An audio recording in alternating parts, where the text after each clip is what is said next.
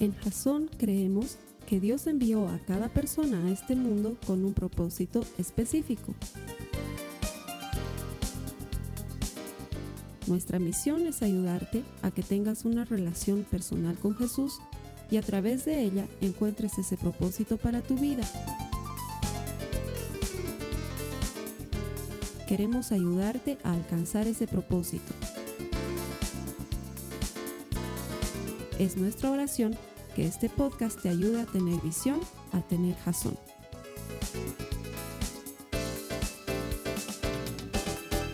Gracias por conectarte con nosotros. Te damos la bienvenida a Jason. Esta es una iglesia pequeñita en construcción, pero con una fe muy grande. Nuestro deseo es ayudarte a transformarte a ti mismo en un auténtico seguidor de Jesucristo, un verdadero discípulo. Lo hacemos convencidos de que todo el que encuentra a Dios encuentra vida. Hay vida por medio de su palabra, hay vida eterna en Él y el mensaje que queremos comunicarte hoy, estamos seguros que va a depositar vida en tu vida para que puedas disfrutar y vivir la vida abundante que Jesucristo compró para ti anticipadamente. Gracias por conectarte, bienvenido a las personas que vienen aquí los domingos, les doy las gracias por elegir venir a la iglesia.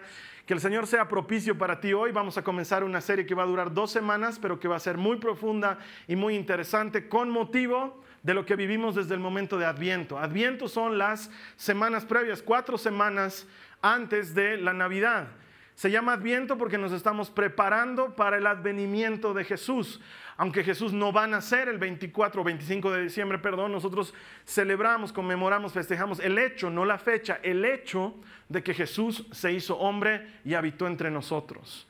Y esto lo hemos compartido en la serie anterior, la última serie le hemos robado dos semanas al Adviento para aprender cosas doctrinales inherentes a nuestra fe. Las últimas dos semanas habíamos aprendido que solo Cristo, y esa es la razón por la que celebramos Navidad, solo Cristo, conmemoramos el hecho innegable de que Dios se hizo hombre y luego solamente a Dios la gloria y de eso se trata la Navidad.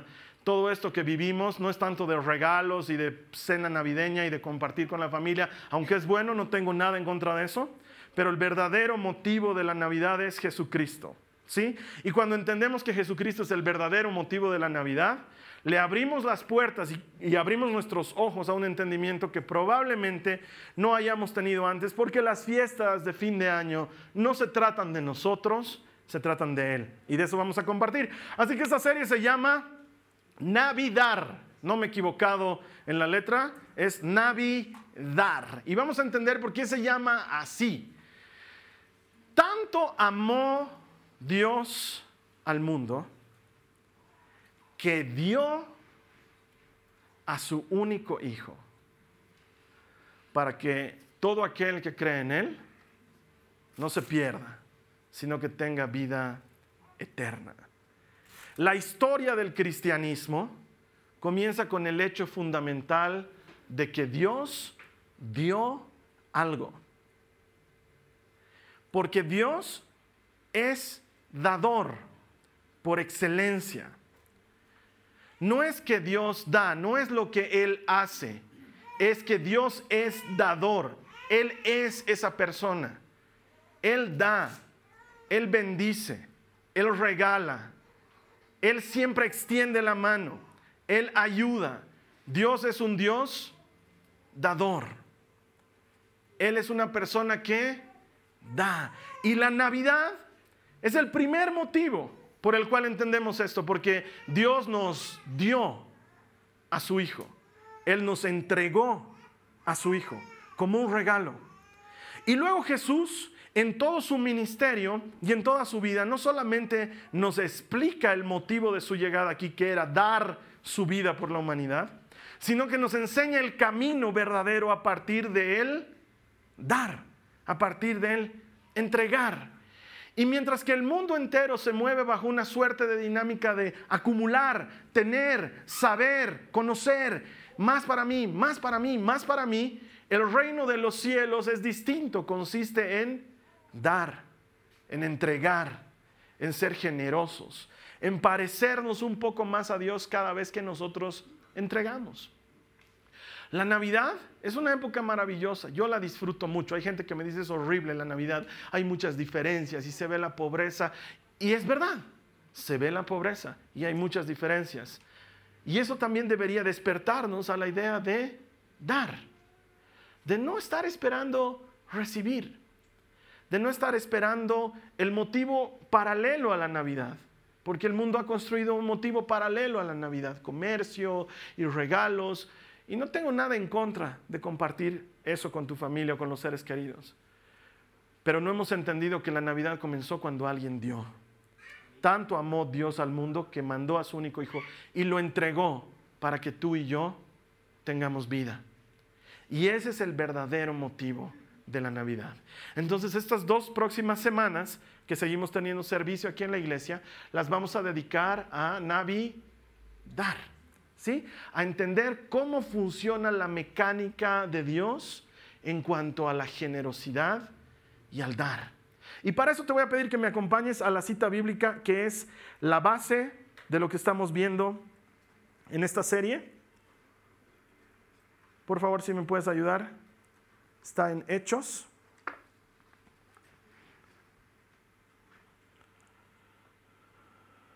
¿Tienen ahí las notas de la prédica?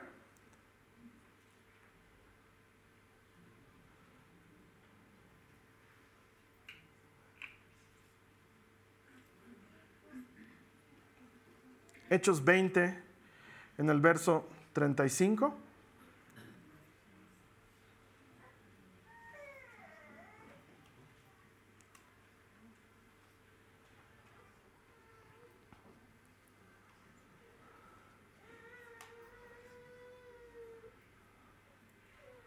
Este es uno de esos momentos en los que la tecnología me está jugando una mala pasada. Así que con paciencia vamos a esperar. Sí, pero es que yo no puedo predicar así, ¿no? Entonces.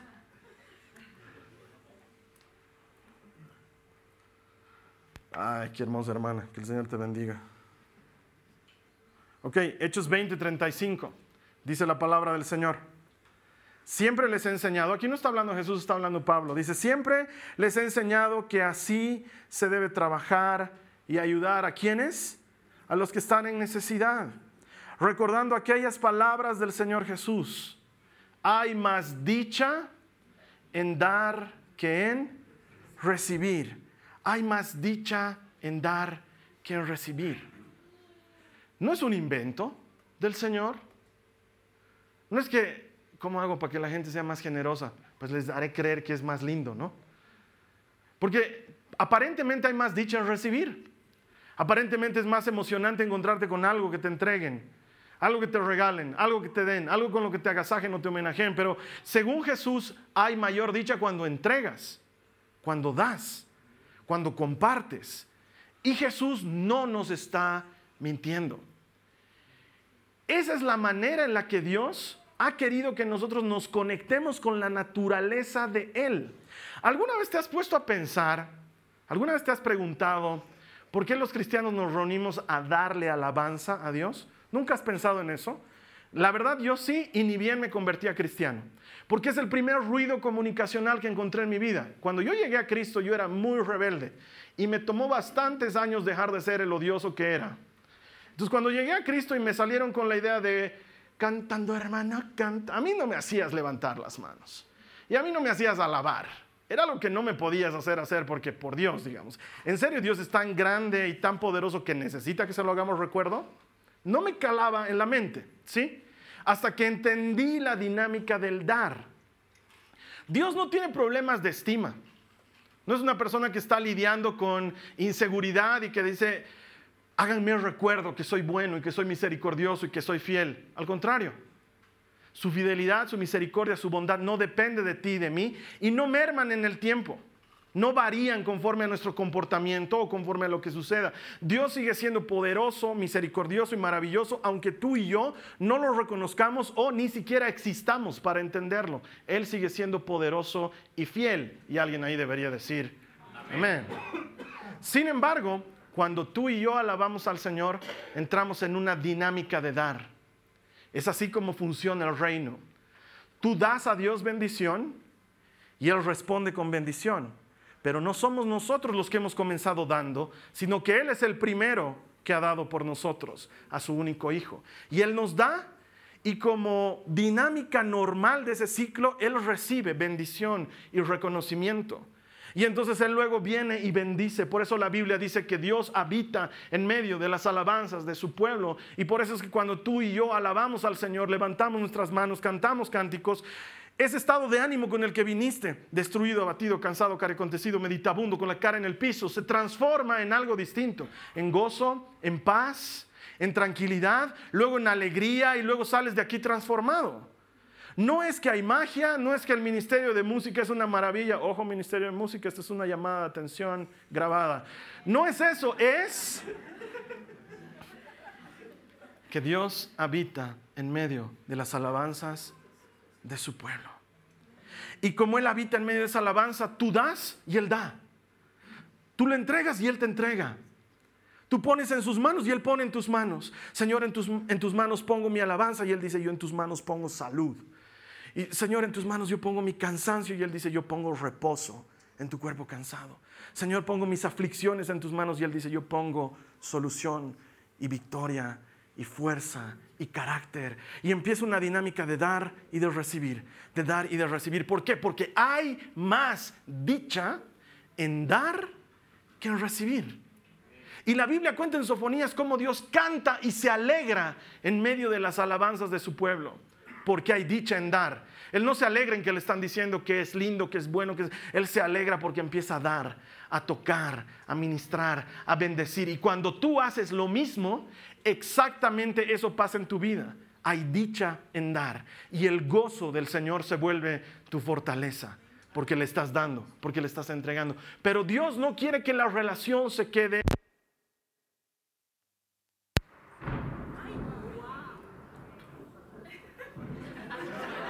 Señor, Señor Dios Todopoderoso. No quieres, ¿verdad? La tenemos súper clara, Señor. Tú no quieres que sea así. Dios no quiere que la relación con Dios sea solo vertical. No te preocupes de las luces. No importa. Estamos en, la prédica. Eso es más importante que las luces. Dios no quiere que solo seamos con Él. No es correcto. No va con la dinámica de dar. Que mi relación sea con Dios y solo con Dios, no va con la dinámica de dar. Porque cuando le preguntan a Jesús y le dicen, Señor, dinos, ¿cuál es el mandamiento más importante? Jesús dice, sin dudarlo, no dice, a ver, déjame ver, me la pusiste complicada, mm, hay varios. No, sin dudar, responde de inmediato, amarás al Señor tu Dios con todo, tu corazón, toda tu alma y toda tu mente. Y, y ahí dice, hay uno similar, amarás a tu prójimo como a ti mismo. Desde que Jesús vino, nos enseñó que la dinámica del dar es la personalidad del reino, la personalidad de Dios. Y desde que Jesús viene, Él empieza a dar y a servir y hacer para otros y a mostrarnos que la relación vertical es buena, claro que sí. Tenemos que relacionarnos con Dios, amarlo a Él, conocerlo a Él, entenderlo a Él, pero luego Jesús dice también tenemos que conocer a los demás y amar a los demás y dar nuestra vida por los demás. Y no lo dijo en una prédica solamente, sino que lo decía cada día con su servicio. Por eso el ministerio de Jesús se traduce en el servicio. Cuando tú ves a Jesús, siempre está haciendo algo por alguien más. Donde lo encuentres en el Evangelio, siempre está haciendo algo por alguien más. Ahora, es verdad que en la época de Jesús había muchos ciegos y la Biblia nos cuenta de Bartimeo y de un par, no nos cuenta de más. Pero eso no significa que Jesús no haya estado haciendo más por los demás. La Biblia nos cuenta pasajes esporádicos, pero luego Juan nos dice, no hay campo, no hay libros suficientes que contengan la cantidad de cosas que hizo Jesús mientras estuvo con nosotros. Y te puedo garantizar que todo eso que él hacía mientras estaba con nosotros era dar, entregar, servir. Ese es el método de Jesús. Mira lo que dice, ahí ya te perdí igual aquí. y así. Gracias, Maribel. Tú vas consiguiendo las notas de la prédica, yo las voy aquí administrando, gracias. Estoy bien aquí. Primero, Mateo 20, 28. Acompáñame. ¿Cómo instituye Jesús el servicio? Dice, pues ni aún el Hijo del Hombre vino para que le sirvan, sino para servir a otros y para dar su vida en rescate por muchos.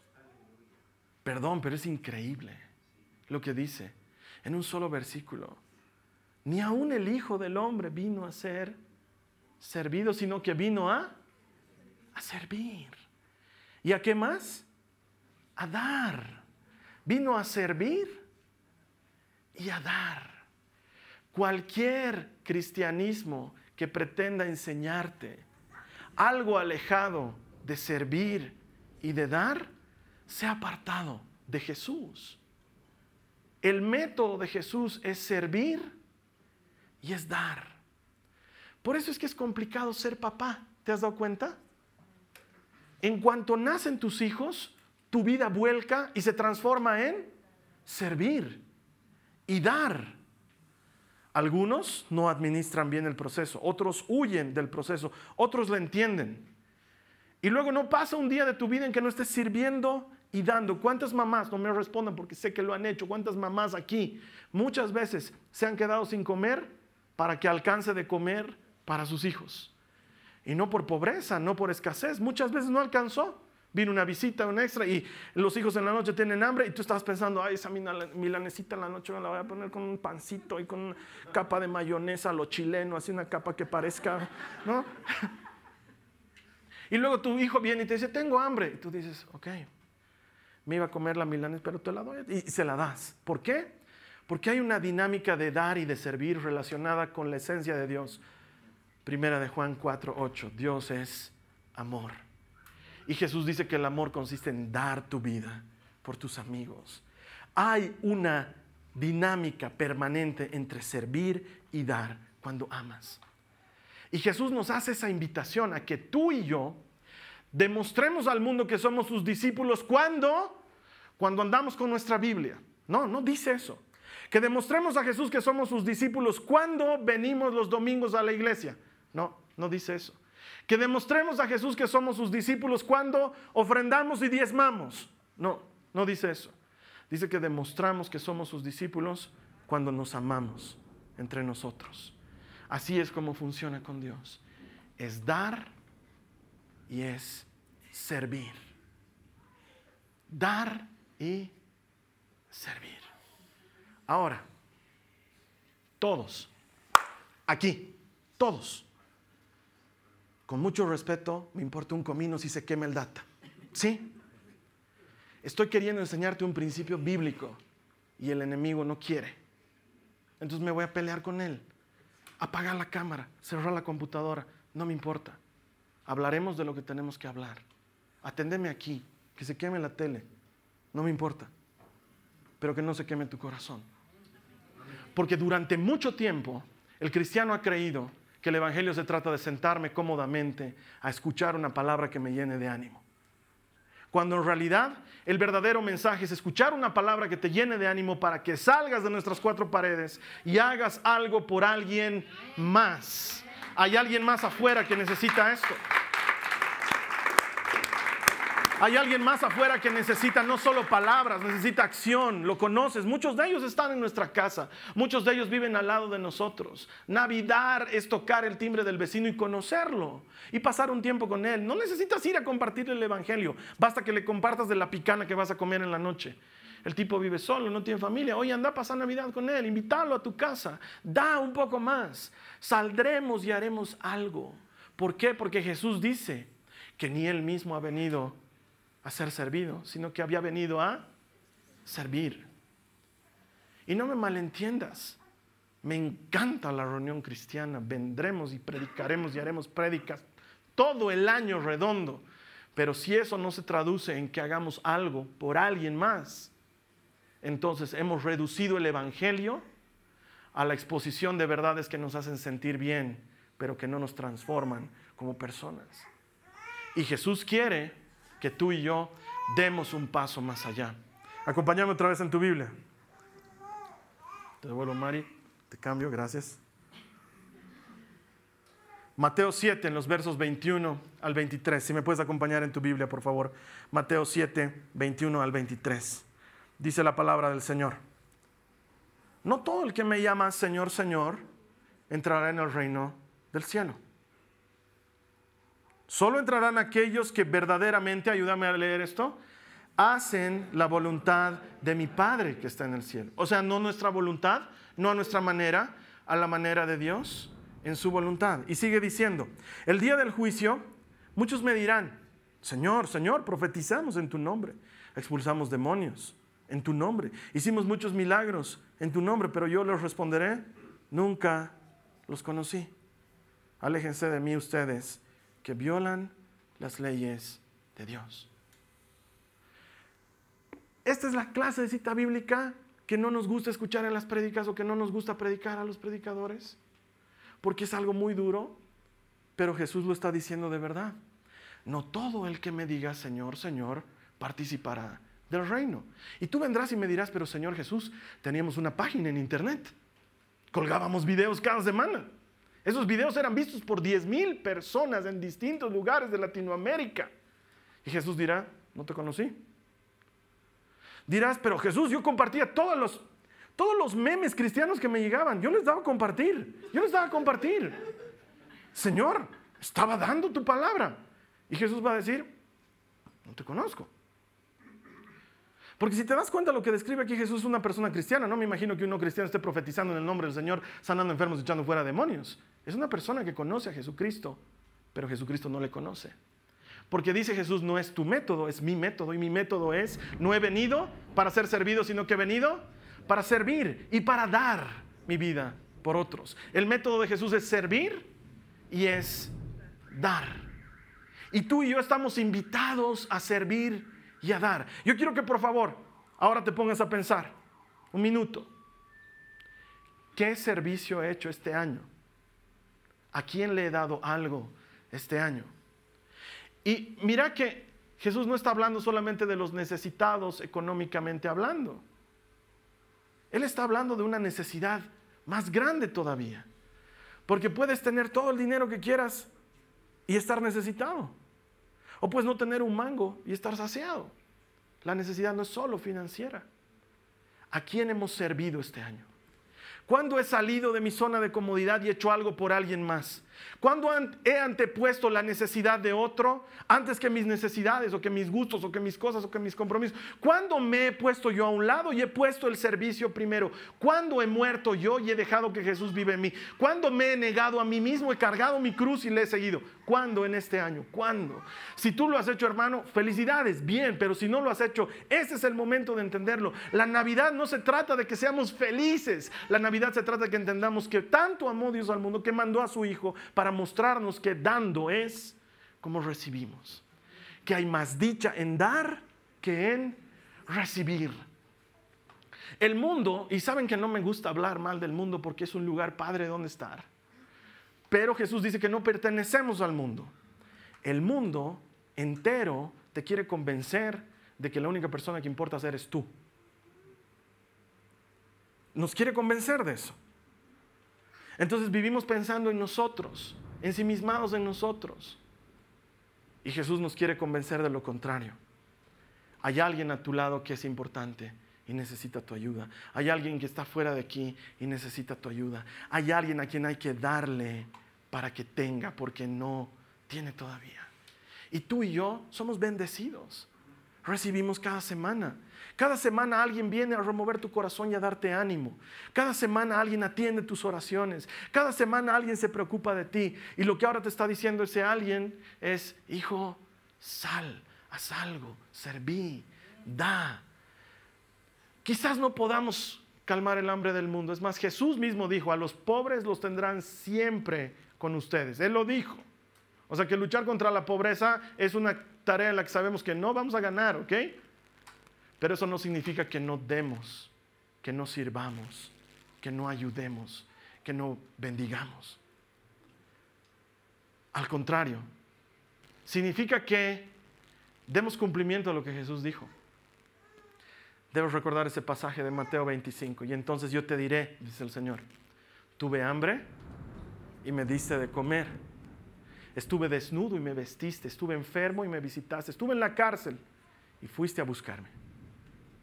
Y tú me dirás, mira, es bien distinta la cita que acabamos de leer, tú me dirás, ¿cuándo he hecho todo eso, Señor? ¿Cuándo te he visto desnudo o enfermo o en la cárcel y he ido a buscarte o te he alimentado o te he dado ropa?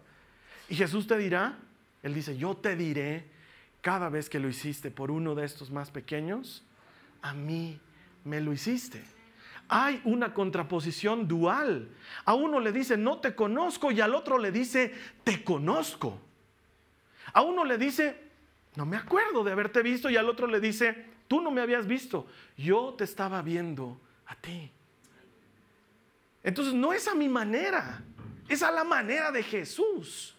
Él quiere que demos nuestra vida por alguien más. Su sacrificio en la cruz del Calvario está explicado en la última cena cuando parte el pan y les dice a sus discípulos, así hagan también ustedes. ¿Qué? Partir el pan. Entonces todos los domingos partimos pan, comemos, tomamos vinito, partimos pan. No. Así partan sus vidas y repártanlas. Sirvan y den. Es el camino de Él, no es mi camino, es su manera, no es mi manera. Cualquier cosa que puedas hacer por servir a Dios debe ser privilegio para ti.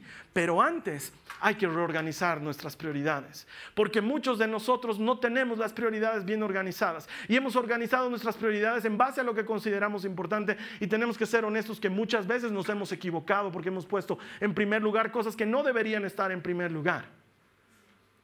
Y si necesitamos a Jesús a la manera que entiendo que tú y yo le necesitamos, entonces también necesitamos organizar nuestras prioridades a la manera que Él organiza las prioridades. Pero ¿sabes cuál es la gran bendición que conlleva todo esto de dar y servir? Porque si él, dijo, si él dijo que es más bienaventurado dar que recibir, lo dijo en serio. ¿Sabes cuál es la verdadera bendición? Que Dios nunca es deudor de nadie. Dios siempre devuelve al que da. Mira lo que dice la palabra de Dios. Estoy bien, estoy bien. Aquí en Proverbios, en el verso, en el capítulo 19, en el verso 17, Proverbios, acompáñame. Dice, quiero que me ayudes a leerlo todo. Dice, si ayudas al pobre, le prestas al Señor. ¿A quién? Al Señor. ¿Y qué dice? Y Él te lo pagará. Él no es deudor de nadie. Cada vez que tú ayudas a alguien, ¿a quién estás ayudando? A Dios. Cada vez que sirves a alguien, ¿a quién estás sirviendo? A Dios. Cada vez que sostienes a alguien, ¿a quién estás sosteniendo? Al Señor. Cada vez que curas a alguien, ¿a quién estás curando? Al Señor. Cada vez que vas en pos de alguien, ¿en pos de quién estás yendo? Del Señor. Y luego dice Él, no te voy a quedar debiendo, hijo. Yo te devolveré. Por eso es que hay más dicha en dar que en recibir, porque entras en la dinámica del reino en el que este ciclo nunca termina. Yo te doy y tú me das, y yo te doy y tú me das, y esto no para de terminar, y no para de terminar, Señor, y sigues y sigues. Es lo que Dios quiere. No es invento de alguien más, no es solicitud de alguien más y si te das cuenta, y necesito ser absolutamente enfático en esto, durante, durante este mensaje, jamás, nunca he osado a torcer la escritura para decirte, así que ahora vamos a levantar la ofrenda, por favor traigan los alfolíes, hermanos, vamos a dar. Porque no, no está hablando de eso el Señor, está hablando de aquel que necesita está hablando de aquel que sufre, está hablando de aquel que pasa por una privación. No solamente el pobre económicamente, pero el pobre de espíritu, el pobre ese que no tiene familia, el pobre ese que no tiene amigos, el pobre ese que no sabe que ha sido salvado y rescatado por medio de sangre, el pobre ese que no consigue una pareja, el pobre ese que consigue una pareja y lo dejan botado, el pobre ese que no sabe cómo cuidar a sus hijos. Hay muchos pobres, no solamente los que no tienen dinero. Y cuando Jesús dice, bienaventurados los pobres de espíritu, lo que está diciendo es, qué dichoso es aquel que entiende que sin mí no tiene nada, pero conmigo lo tiene todo. ¿Cuántos pobres hay aquí? Han venido esta mañana a recibir el alimento del Señor, pero hay muchos pobres más allá afuera. Estoy seguro que tú conoces unos cuantos de esos en tu trabajo. Estoy seguro que tú conoces unos cuantos de esos en el bloque donde vives, en el barrio donde vives. Gente pobre que necesita algo y tú lo tienes. y lo tienes gratis. ¿Te acuerdas? Sola gracia. No hemos hecho nada para recibirlo y nos lo dio gratis. Pero ¿qué nos dice el Señor? Que el que quiera ser el primero sea el último y se haga el servidor de los demás. ¿Por qué? Porque Él dice, ni yo mismo vine a ser servido, sino a servir. ¿Qué tenemos que hacer tú y yo, hermano? Porque ahora hemos aprendido la dinámica. Hay que dar. Eso es lo que hay que hacer. Hay que dar. Jesús reunido con sus discípulos les dice, ¿qué de maravilloso tiene que tú invites a comer a tu casa a alguien que después te, en retribución te invitará a comer también a ti? No tiene nada de fantástico. Ya has tenido tu premio. Invitaste a alguien y te invitó también a su casa. Pero tú haz una cosa, sal al camino, invita al que no tiene que comer, sal a las plazas, a los parques, busca a aquellos que no tienen dónde hospedarse, llévalos a tu casa y grande será tu recompensa en el reino. La invitación de Jesús sigue siendo factible, perdón, sigue siendo efectiva hoy. Él sigue diciendo, da, serví, entrega, soltá. El verdadero espíritu de la Navidad es servir, es dar. Mi oración es que en esta Navidad encuentres tu oportunidad para servir y para dar. Y cuando estés sirviendo, quizás no lo notes, pero mirando esos ojos de aquella persona a la que estés sirviendo, Jesús te va a estar mirando para luego decirte un tiempo después, lo estabas haciendo conmigo. Te vi y te conocí. Que la Navidad sea Navidad en tu corazón y en tu vida. Vamos a orar un momento. Te voy a invitar a que cierres tus ojos donde te encuentres en este momento. Vamos a acercarnos al Señor y vamos a reconocer con humildad si es que, porque no necesariamente ha pasado en la vida de todos, pero si es que podrías decir que Jesús te conoce. No es, algo que hagamos por nuestros méritos, es algo a lo que Él nos llama. ¿Qué hay en tu vida que haga que Jesús diga, yo te conozco, tú eres mío? Búscalo ahí. Y si no lo encuentras, qué bien que has escuchado este mensaje porque hay mucho que podemos hacer al respecto. Organizar nuestras prioridades. Por ejemplo, ¿ha sido primero el servir y el dar antes que otras cosas?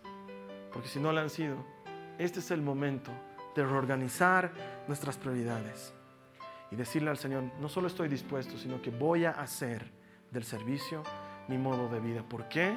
Porque quiero ser como tú, Jesús. Si este es tu deseo, ora conmigo, dile al Señor, Señor, te pido perdón por todas las veces que he querido hacer las cosas a mi manera, anteponiendo mis intereses, anteponiendo mi deseo o incluso mi comodidad a la posibilidad de dar y de servir. Pero hoy quiero que eso cambie en mi corazón. He entendido el verdadero espíritu de la Navidad. Ese espíritu que comenzó cuando tú diste primero a tu hijo y luego tu vida en la cruz. Dar. Yo quiero ser como tú. Quiero parecerme a ti. Señor, reordeno mis prioridades y te pongo a ti en el primer lugar. Y que mi alimentarme de ti, mi escuchar de tu palabra, mi pasar tiempo con los hermanos, se traduzca en una vida de servicio. Hoy escojo servir. Hoy escojo dar. Creo en tu palabra. Hay más dicha en dar que en recibir. Si hay algo de egoísmo en mi corazón, te lo entrego. Deshazte de él. Ayúdame a dar y servir como tú das y como tú sirves. En el poderoso nombre de Jesús. Amén. Amén. Te doy gracias por haber compartido con nosotros. La siguiente semana, semana, cerramos esta serie. Te voy a dejar una semana pensando en esto. ¿Qué le regalarías tú a Jesús. Él dio su vida por ti y por mí. ¿Qué le podrías regalar tú a Él? Te dejo una semana ahí para que lo pienses. De eso vamos a hablar la siguiente semana. Y en tanto tú y yo nos volvamos a encontrar, mi oración, mi deseo es que esta semana sea una semana de bendición. No te olvides que todo el que encuentra a Dios encuentra vida. Te veo aquí la siguiente semana. Gracias. Esta ha sido una producción de Jason Cristianos con Propósito. Para mayor información sobre nuestra iglesia o sobre el propósito de Dios para tu vida, visita nuestro sitio web www.jason.info. Allí encontrarás muchos recursos para animarte en tu relación con Dios, enseñanzas, nuestro blog, prédicas y mucho más.